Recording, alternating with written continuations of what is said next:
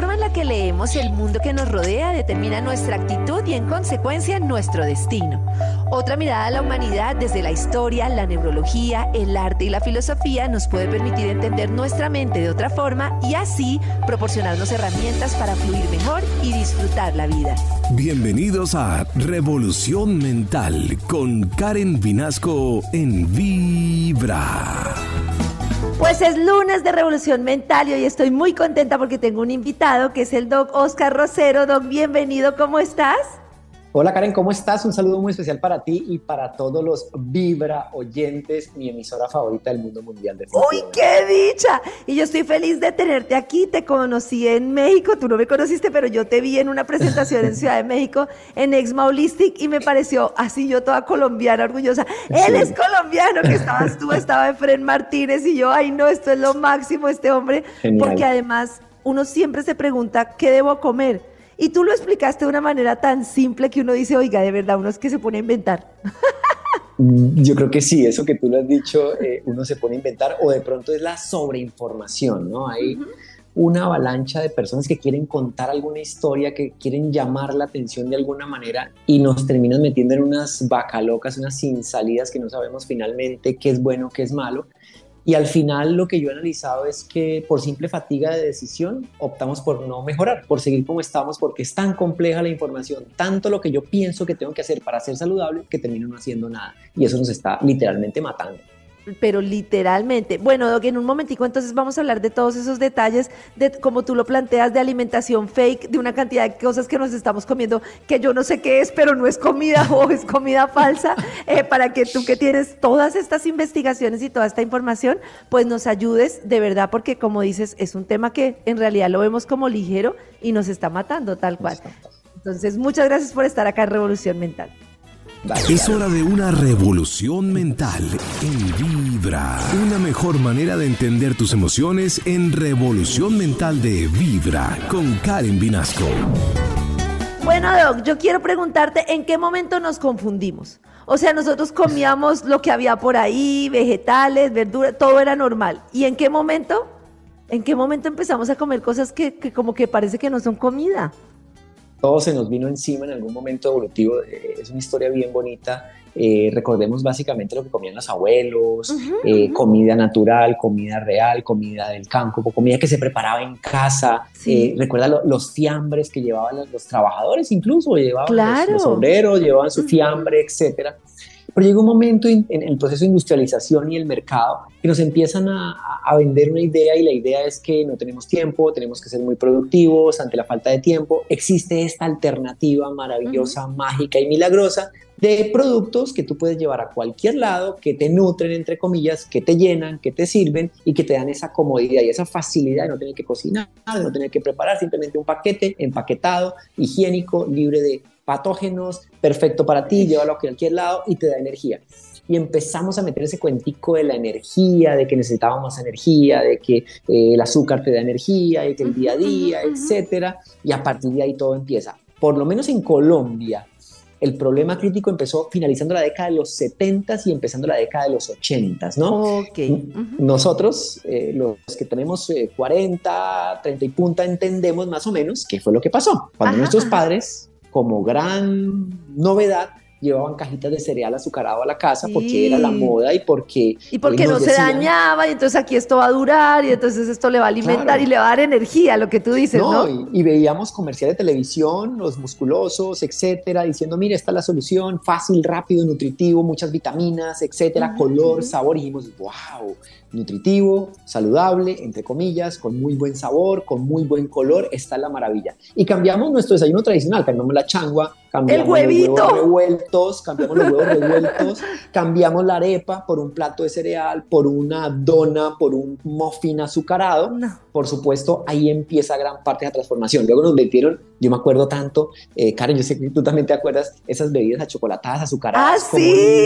la maravilla. La maravilla, eso súper alimentaba y la mamá pues decía, venga, esto para que alimente. Yo me acuerdo que yo comía cosas de cajita, pero era impresionante. Todos, nosotros somos de esa, de esa, generación que somos los que estamos viviendo las consecuencias de todas esas decisiones nutricionales eh, por falta de conocimiento de nuestros padres, que eso es lo triste, ellos no sabían, ellos están haciendo algo bueno, ¿no?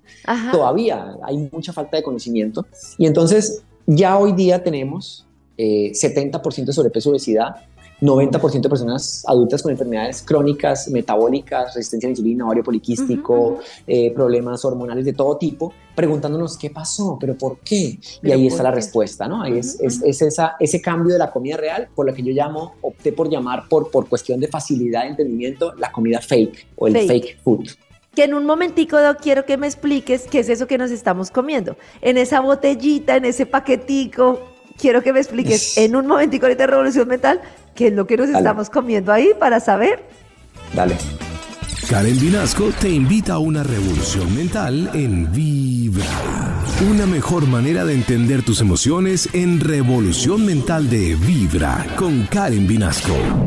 Y hoy también con el doc Oscar Rosero y quedamos con una pregunta. Hablamos de que uno empezó de repente a llegar paqueticos, cerealitos, cositas, leches empacaditas con chocolate. ¿Qué es eso que nos estamos comiendo, que está empacado, que supone que fue la revolución de la, de la comida?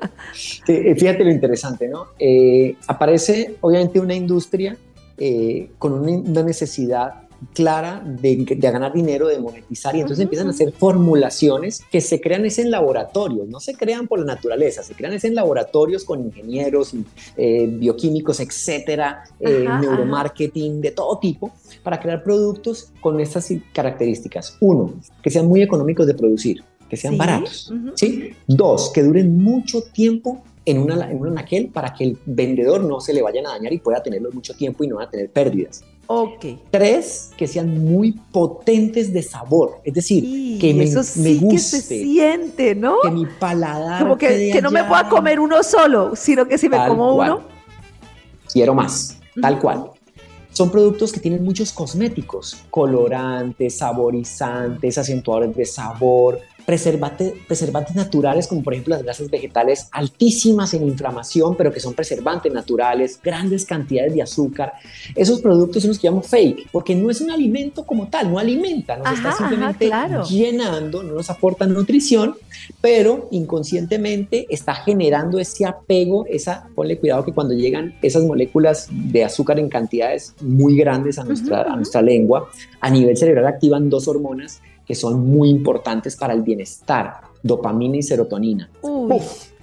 claro, uno lo come y dice, estoy aquí como, como si estuviera enfiestado, como si hubiera tomado un trago. Cinco segundos, y luego cae. Y entonces, ¿qué tengo que hacer? Otra vez necesito más.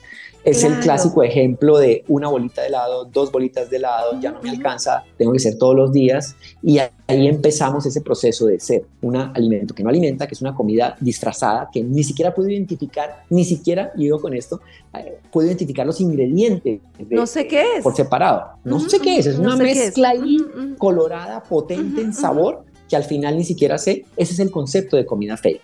El punto es que esta combinación de ingredientes creadas por la industria en laboratorios eh, de investigación para que se vendan mucho, para que sean muy rentables, tienen ingredientes que son potencialmente lesivos para nuestra salud y que son los responsables directos de lo que nos está pasando hoy en día, de la mala, mal rendimiento, cansancio. Ponle cuidado a estos síntomas y atención, vibroyentes, anoten esto y tengan cuidado la mano ya solito. ¿Quién tiene? Cansancio, permanente. Llegan al final del día y no quieren sino acostarse porque están que no pueden más. Inflamaciones piernas, esa sensación de pesadez, síntomas digestivos, gastritis, agrieras, colon irritable, las mujeres, caída del cabello, irregularidades menstruales, aumento del vello facial, aumento del acné. ¿Quiénes tienen eso? Seguro que muchos dicen, sí, claro, yo, yo, yo, yo, yo, Pero además uno lo ve como como totalmente aislado de la comida. Ve, ¿por qué será? ¿Por qué será que tengo esto? Tal cual como tú lo dices, y lo veo todos los días en pacientes que dicen, yo no sé, doctor, me siento cansada, de caída, me aumento fácil de peso, mis ciclos son irregulares, no entiendo qué pasa. Y yo les pido un diario de alimentos y cuando veo el diario de alimentos digo, mira, ahí está lo que pasa. Claro. y te cuento un dato, un dato para todos los oyentes. El 70% del carrito del mercado, el colombiano promedio, es comida que no es comida. 70% hoy en día. Eso suena tremendo. Bueno, Doc, ya, ya, venimos a hablar de esos ingredientes que generan en mi cuerpo, por qué lo generan. Y bueno, y más adelante quiero preguntarte como una cantidad de cosas de alimentos que se han venido imponiendo más todavía, porque se ve el paquetico, el paquetico se ve como tan light, el paquetico se ve como tan ah, saludable, que esa es como otra fase que es ya como peor. Pero bueno, ya venimos a hablar más de esta comida fake con el Doc Rosero, que nos está así como dando una cantidad de información valiosísima hoy en Revolución Mental. Es hora de una revolución mental en Vibra. En Vibra, escucha Revolución Mental con Karen Vinasco. Doc, cuando era niña mis papás cayeron y en consecuencia yo caí en los colorcitos, los saborcitos, en esto alimenta. Pero ya de adulta volví a caer cuando vi cosas que, oiga, esto se ve tan light porque el ah. paquete de la galleta se ve el trigo, porque, o sea, todo está hecho para que tú lo veas en el paquete y digas, esto, de verdad, estas galletas lo más saludable del mundo. Eso. Esa es la, eso es lo que tú dices, es la segunda fase de la evolución de la comida fake. Sí, sí, porque cuando el mercado, finalmente el mercado es el que manda, ¿no? el mercado presiona y el mercado presiona a estas industrias a decir, oiga, no, esto está mal. Entonces aparecen las opciones alternativas con sellos light, eh, yo digo, cuando un producto dice libre de o bajo de, ya de entrada te están metiendo... libre de o bajo ya, mejor dicho, usted cayó. Es un bulo, o sea, caíste, caíste porque el hecho de reemplazar algún ingrediente no muy bueno implica utilizar otros que también pueden ser muy malos. Entonces, eh, por ejemplo, eh, bajo en colesterol, etcétera, pues utilizan aceites que pueden ser incluso peores que los que utilizaban antes. El clásico ejemplo, mira, el clásico ejemplo, clásico ejemplo, las margarinas y las mantequillas. Ajá, ajá. La mantequilla es de origen animal, pero en la década de los 60, una, ya se sabe, un estudio pago por la industria azucarera dijo que el problema no era azúcar, sino que el problema era la grasa, la grasa animal, entonces castigamos a la mantequilla de vaca. Aparecen las alternativas libre de colesterol, muy saludables, margarinas vegetales, ¿no?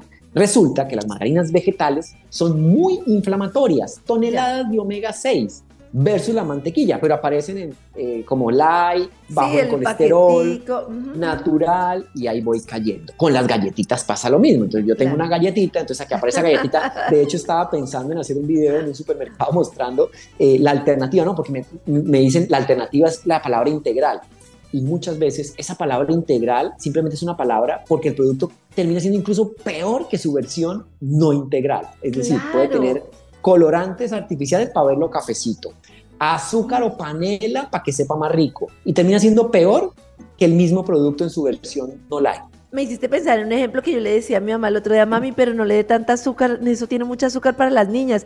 No, no, no, mija, es light, y entonces no tiene azúcar, sino que tiene colorantes que me imagino que es peor para los niñas, o sea, lo que reemplaza el azúcar. Bueno, no sé qué será peor, pero es como ninguna de las dos, eso no es, me imagino, no sé. Ahí tenemos un, conflicto, ¿no? Porque, porque yo sí soy como un poquito menos radical en ese término, es decir, eh, si un niño no aprueba el azúcar, por favor, no se la des. O sea, no se la des porque no necesita. Pero si ya la probó y tiene ese paladar bien lastimado, bien en un punto alto, quitarle el azúcar de plano puede generar un trauma, puede generar el efecto prohibitivo, puede hacer que este niño a escondidas empiece a hacer cosas que no queremos hacer. Ajá, ajá. ¿Cómo la desembarro? Claro, ¿qué alternativas? Aparecen los edulcorantes o los endulzantes. Sí. Eh, y dentro de ese grupo hay varios mitos también, entonces que los artificiales son nefastos y que van a acabar la humanidad y su nombre es raro, ciclamato, acesulfamo, eso es químico, y los naturales, pues que van bien.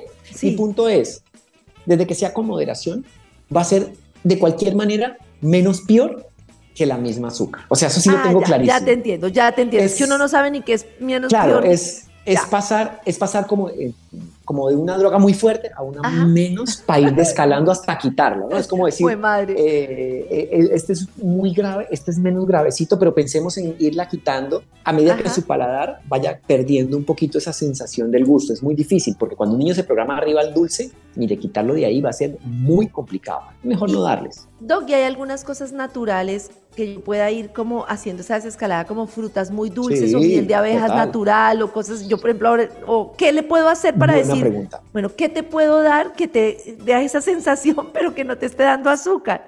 Muy buena pregunta. Eh, podemos, por ejemplo, preparaciones con banano. El banano es una fruta con una buena cantidad de sabor dulce que no hace daño. Aprovecho para decirles a todos, por favor, sáquense esa locura de la, de la cabeza de que la fruta hace daño. Sáquense esa vaina de la ¿Pero cabeza. ¿Pero de dónde? ¿En qué momento nos metieron que la fruta hace daño y las galletitas no? Yo no entiendo eso. ahí está, la misma industria, la misma industria que nos engaña y nos mete en historias. Y tú ves una cantidad de gente con sus galletitas light que dice, no me va a comer esa fruta. sí, ¿Cómo se va a comer la fruta? Hoy vi una paciente que decía, doctor, le tengo pánico al arroz, yo no como arroz, yo no como arroz. Y miro su diario de alimentos, galletas, tostadas integrales, una cantidad de cosas. Y yo, ay, cómase su arroz, hombre. El que menos le va a hacer daño de toda la historia es ese arroz. Y bueno, en un momentico, justamente quiero preguntarte, ¿qué como? Varias cosas, y esto se nos va a hacer cortico. ¿Qué como y qué ingredientes son los que me tienen que dar pánico? ¿Qué ingredientes son los que yo digo, venga, eso de verdad no, no, listo, ya nos explicas. Maravilloso este, todo este aprendizaje. Es hora de transformar tus pensamientos mientras escuchas Revolución Mental en Vibra. Don Rosero, ¿qué como? ¿Qué le doy a mis hijos? ¿Qué como todos los días? ¿Qué hago? Es, es, es, esa es la pregunta del año. Eh, mira, yo creo que lo más fácil es empezar a reencontrarnos con lo que somos.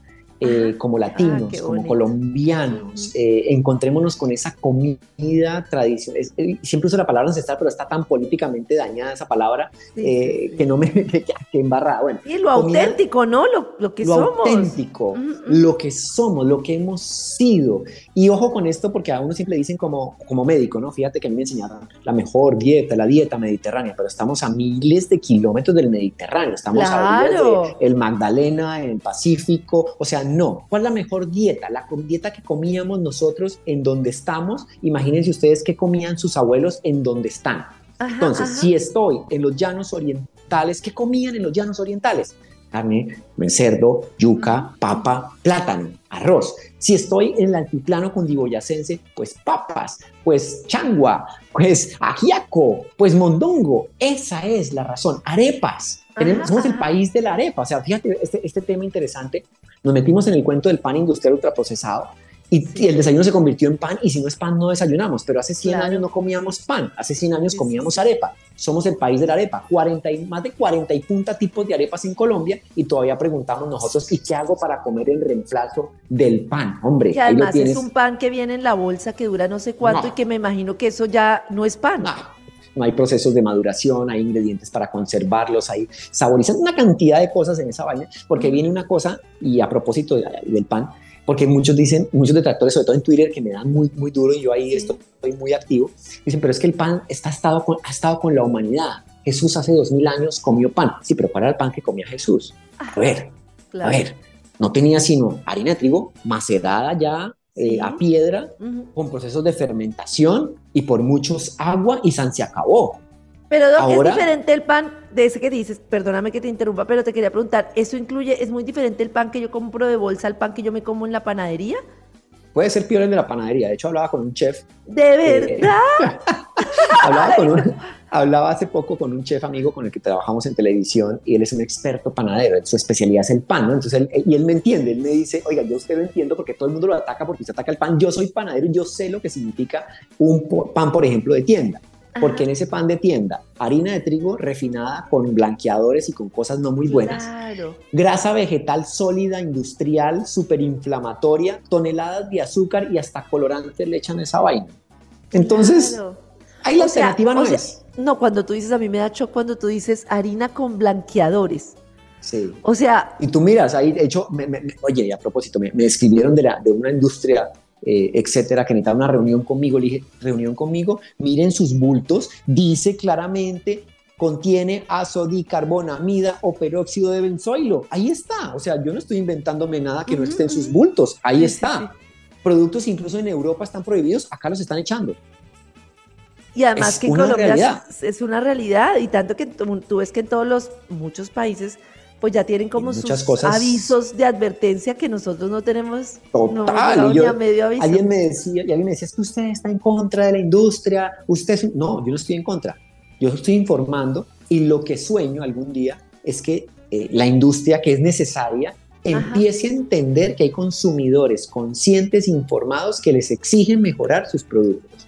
Que ya entonces no vamos a echar estos químicos a la harina como lo hacen en Europa, ya entonces no vamos a utilizar estos colorantes porque pueden desencadenar trastornos de hiperactividad y trastornos mentales en los niños. Yo no voy a utilizar estos acentuadores de sabor porque pueden desencadenar episodios epilépticos. Tienen que ser conscientes de que necesitan, necesitamos consumidores conscientes para que la industria entienda. Yo no estoy en contra de la industria. Lo que más promoción, lo que más digo es, tiene la industria, pueden hacer buenos productos, esfuércese un poquito, hagan esa tarea, que porque la fórmula tiene 200 años no la van a modificar. ¿Y por qué? Si es que ya sabemos que esos ingredientes no son buenos. Y de hecho hay, hay personas que lo vienen haciendo. Uno ve en Europa como todo ese cambio de... Absoluto. toca, hacer el cambio, toca hacer No, y mira, y hablábamos ahorita, por ejemplo, antes eh, fuera del aire las galletitas, ¿no?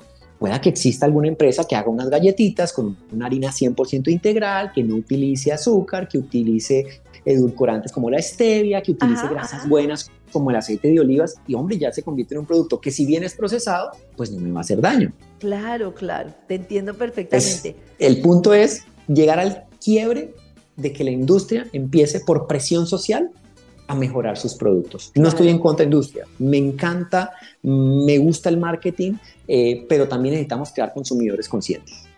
me gustaría que en la próxima, en nuestra próxima franja, nos enseñaras cómo rápidamente puedo detectar yo leyendo los ingredientes, que, o sea, qué tengo que hacer, qué leo para saber si lo que me estoy comiendo pues me, va a matar o me va a enfermar, para que no lo expliques. Total, es, y, es muy fácil, ahorita ya le vamos a explicar, muy fácil. Perfecto, mil gracias. Karen Vinasco te invita a una revolución mental en Vibra.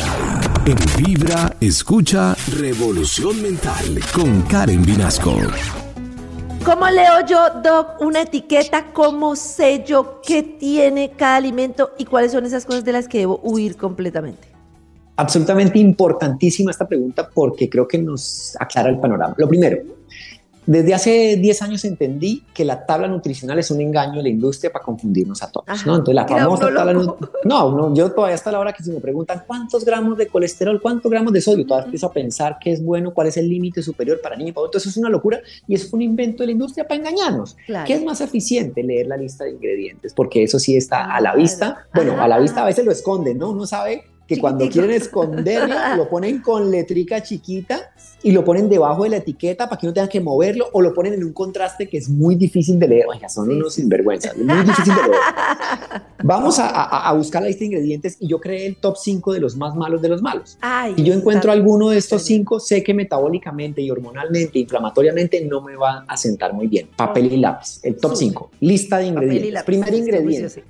Primer ingrediente, azúcar añadido en cualquier denominación. Azúcar blanca, azúcar morena, ojo, miel, panela, azúcar orgánica, eh, nombres ocultos como sacarosa, como turbinado. Oiga, sí, a propósito, una, una famosa empresa de productos supuestamente light eh, eh, ponen turbinado en vez de poner azúcar morena, ¿no? Y entonces la gente queda con, no tiene idea que es turbinado. Pues, ¿qué es eso? Ah, bueno, me va azúcar morena. Como turbinado. No, sin vergüenza. ¿Qué almuerzo turbinado? sí, no, eso no se hace. Entonces, azúcar, primero. Segundo ingrediente que no es muy bueno, metabólicamente hablando, harina de trigo refinada. Ok. Harina de trigo refinada. La razón básica, blanqueantes, eh, eleva la insulina, inflama, eh, personas con problemas de gluten, pues no va a ser muy bueno. Entonces, harina de trigo refinada. Tercer ingrediente, colorantes artificiales. Eh, en su gran mayoría, ese es de los peores. Sí, los colorantes artificiales en su gran mayoría vienen derivados del petróleo. Témperas. ¿Del petróleo? del petróleo, sí. El colorante artificial viene derivado del petróleo en su gran mayoría. Y son cosméticos, porque yo no necesito comer un colorante. Es simplemente un cosmético. Hay una cosa aberrante. No, pues hay una cosa, por ejemplo, los jugos naturales eh, envasados les echan colorantes para que se vean a ojo muy llamativos. Pero me, causa más, más la atención. Solamente voy a ver el color por las rendijitas del pitillito, es decir, un colorante artificial para que solo cuando pase por la rendijita del pitillito yo vea, eso es un absurdo, eso no tiene sentido, o sea, ¿para qué? Entonces, colorante artificial derivado del petróleo, nada. Glutamato monosódico, acentuador de sabor, ese es el que hace que uno quiera comer más y más y más y más y más y más. Y el quinto, grasas vegetales industriales. Ok. Cualquier tipo de grasa vegetal industrial. No estoy hablando de aceite de olivas, que es aceite vegetal, no. Grasas vegetales industriales, palma, soya, canola, girasol, etcétera. Son grasas inflamatorias, omega 6 al 1000%. El balance omega 6, omega 3 está perdido por esa gran cantidad de grasas vegetales inflamatorias. Entonces, cualquiera de estos cinco. ¿Cuál es el ejercicio? Voy al supermercado, estoy eligiendo lo que voy a comprar, reviso la etiqueta y si la etiqueta del producto que voy a comprar tiene alguno de estos, digo paso y continúo. Y así la vida se le hace a uno muchísimo más fácil. El problema es que como el 70% del mercado son esos productos, voy a quedarme diciendo, ¿y ahora qué voy a comer? Ah, pues arroz, papita, yuca, banano, manzana. acabas de dar la razón. Papa, yuca, plátano, arroz, frijol, lenteja, garbanzo, quesos, yogures sin azúcar, eh, arepas. O sea, se me abre un mundo de posibilidades recordando qué comería mi abuela. Una paciente me decía, yo me acuerdo de usted pensando en qué comería mi abuela. ¿Mi abuela comía eso? No, mi abuela no comía eso. Cuando era joven, ¿no? Porque ya la abuela de viejita se volvió choche y empezó a comer cualquier cantidad de porquerías. No, hasta los 100, la mía perfecta, y siempre sus frijolitos, su, todo lo que la Ah, no, mi abuela vivió 98 años y se comía un tamal sin ningún problema. Así la, mía, así la mía, increíble. Bueno, muy bien, ya sabemos qué tenemos que comer y sobre todo qué no debemos comer. Ese es el punto más importante, que no debemos echar en el carrito del mercado. Perfecto, mil gracias, doctor. Es hora de transformar tus pensamientos mientras escuchas Revolución Mental en Vibra. Es hora de una revolución mental en Vibra.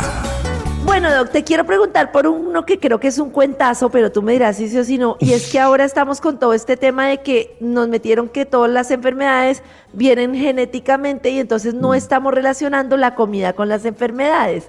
Pero en lo que tú has investigado y en lo último que yo he leído, pues el tema es que es directamente, o sea, es así, comida, salud, así vinculado. Es, eh, el tema genético no hay que dejarlo de lado eh, el, punto es que como tal, enfermedades con una descendencia genética presentes no son más del 10%.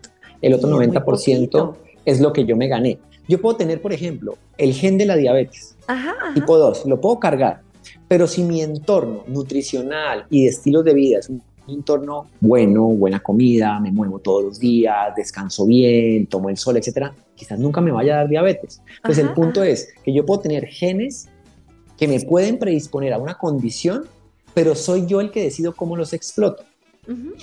Pero viene un dato adicional y es la llamada epigenética y es la modificación genética ya después. Es decir, yo puedo nacer sano, pero puedo generar un cambio epigenético según lo que mis padres decidieron darme cuando era niño.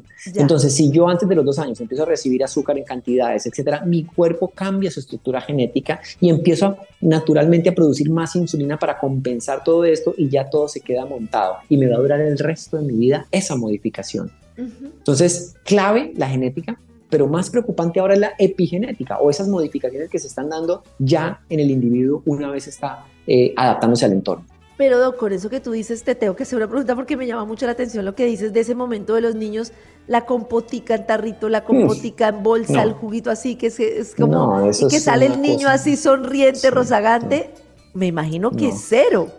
Eh, gracias a, la, a, la, presión del mercado, cada vez hay compotas o productos de estos con menos azúcar o sin azúcar, incluso ya hay unos que vienen sin colorantes, sin azúcar, gracias a la presión del mercado. Lo importante es tratar de procurar alimentación lo más natural posible para nuestros hijos. Yo sé que la, bueno, la falsa digo falsa porque nos vendieron la idea de que no tenemos tiempo, pero sí tenemos tiempo porque nos la pasamos pegados en el celular todo el tiempo. Entonces sí tenemos tiempo para planear, para organizar y no meternos en esa sin salida de no hay tiempo, lo fácil es esto, no hay tiempo, lo fácil es esto. No, sí, qué más fácil que coger un bananito, machacarte y dárselo al niño. Claro, porque Hasta por el medio que ambiente. el tema en el niño empieza que cuando ya siente esa chocolatina que le di, ese paquetico, ahí ya devolverme está fregado porque ya le di esa explosión de glutamato de lo que sea que ya... De lo que sea. Ya quiero más. Si yo empezara como su profesor, así como uno, yo no sé, yo me acuerdo que yo hice tecnología cero por muchos años con mis hijas y eso tuvo unas implicaciones. Uno debería ser como, oiga, azúcar cero por tanto tiempo. De hecho, la Academia Americana de Pediatría dice azúcar cero a los dos años, obligatorio. Ah, claro. Y es una recomendación científica, no es que envió a mi hija me le dio y el radical, como me dicen en Twitter, endocrinasi, el radical se le decir eso. No, ahí está que escrito. Poner, no, Endocrin Salvador, Doc. Es, es, el endocrinasi. Bueno, dígame endocrinasi. fácil. Mi papel en la vida es, yo estudié medicina y hice un juramento para sanar, para salvar. y utilizo todos los medios posibles para hacerlo. Por donde sea, tengo esa cosa en la cabeza y esa necesidad altruista y la crisis de los 40 de llegar a decir, a decir oiga, miércoles, eh, no he hecho nada en la vida, tengo que salvar la humanidad. Eh, de pronto cuando llegue a los 50 me pase el fervor y diga, ya qué pereza, que se mueran los que se tengan que morir, pero en este momento tengo esa necesidad de decirles a todos, tengo un conocimiento adquirido, eh, quiero difundirlo, quiero decirles a todos que no se maten la vida pensando en dietas, no se maten la, la, la, cabeza pensando en productos milagrosos, en recetas mágicas, empiecen a, a, ser humanos. Y esa es otra parte importante y es que se nos olvidó ser humanos. Se nos olvidó completamente. Ser humanos.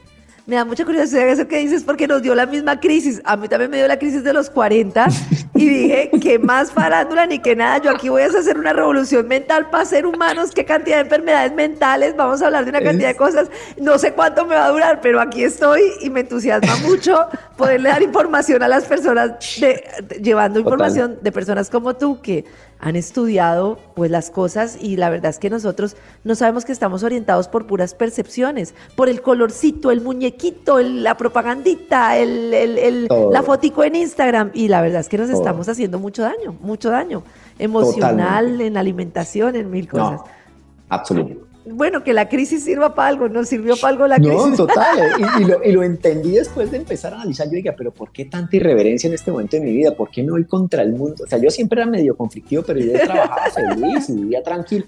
¿Por qué me voy contra el mundo? ¿Por qué me, me aparte de la práctica endocrinológica tradicional, me generó muchas enemistades de mis colegas por decir cosas que no querían oír, como por ejemplo la sobremedicación de las enfermedades, como por ejemplo el hecho de no concentrarnos en lo básico y en lo fundamental que es la salud pública, en la prevención, teniendo tanto conocimiento. Pero creo que ese es un objetivo de vida y lo tengo claro. Y va el primer libro y viene el segundo libro y va el programa de televisión y cuanta entrevista, invitación me hagan, yo estoy siempre disponible para poder decir, mire, esto tiene que llegar a miles de personas, no me importa si me digan lo que me digan. El Instagram, donde sé que pones mucha información valiosa, el libro, donde podemos encontrar más información para que nos cuentes, para pues estar informados de todo esto que me parece súper importante. En Vibra, escucha Revolución Mental con Karen Vinasco. Revolución Mental en Vibra. Doc, primero te quiero agradecer. Yo en la charla que te vi quedé fascinada con todo lo que aprendí y además llevarle hoy toda esta información a los oyentes de Vibra para que la tengan me parece maravilloso. Pero sé que en Instagram y en tu libro, en, Metalimentación, hay una cantidad de información. Entonces quiero que nos muestres el libro, que nos compartas la información y que nos cuentes el Instagram y todo. Total, bueno, entonces eh, después de 15 años dije voy a, voy a comprimir en un libro todo el conocimiento de 15 años de práctica, de investigación, de desencantos con la medicina que, con la cual había sido criado y quiero llevar un libro para sanar. Y entonces logramos un, un, éxito que se llama metalimentación. Eso es meta de metafísico, de más allá de, más allá de metabolismo, muchas cosas, y alimentación. Y una frase que pusimos acá, come como nuestros ancestros. es una guía muy fundamental para empezar a entender cómo sanar. Se divide en dos capítulos, dos partes. ¿no? El problema, cuento todo cómo llegamos hasta acá y la solución, para que no nos quedemos ahí. Y la solución es comida real, pero con unas líneas y unas guías, eh, tres principios que siempre hablo, calidad, cantidad y hora, ahí está súper bien explicado.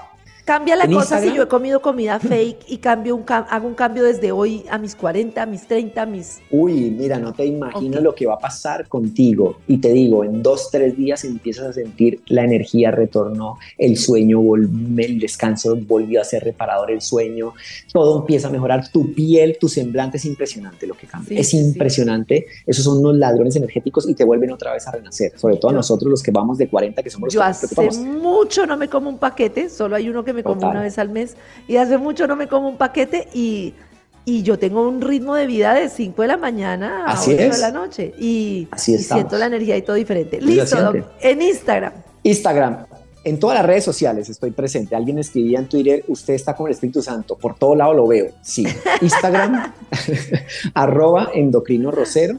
Endocrino Rosero. Twitter, arroba endocrino rosero, Twitter, arroba endocrino rosero, YouTube, arroba endocrino rosero, eh, Facebook, arroba endocrino rosero, LinkedIn, endocrino, por todo lado donde se imaginen, eh, toda la información está disponible No hay, y aquí quiero aclararlo, no hay ningún interés oculto de vender absolutamente ningún producto Ah, milagroso, ninguna proteína mágica. No quiero salir aquí a decirles yo tengo la solución en este tarrito mágico de vitaminas. No, nada de esas cosas. Eh, mi revolución es la revolución de la comida real.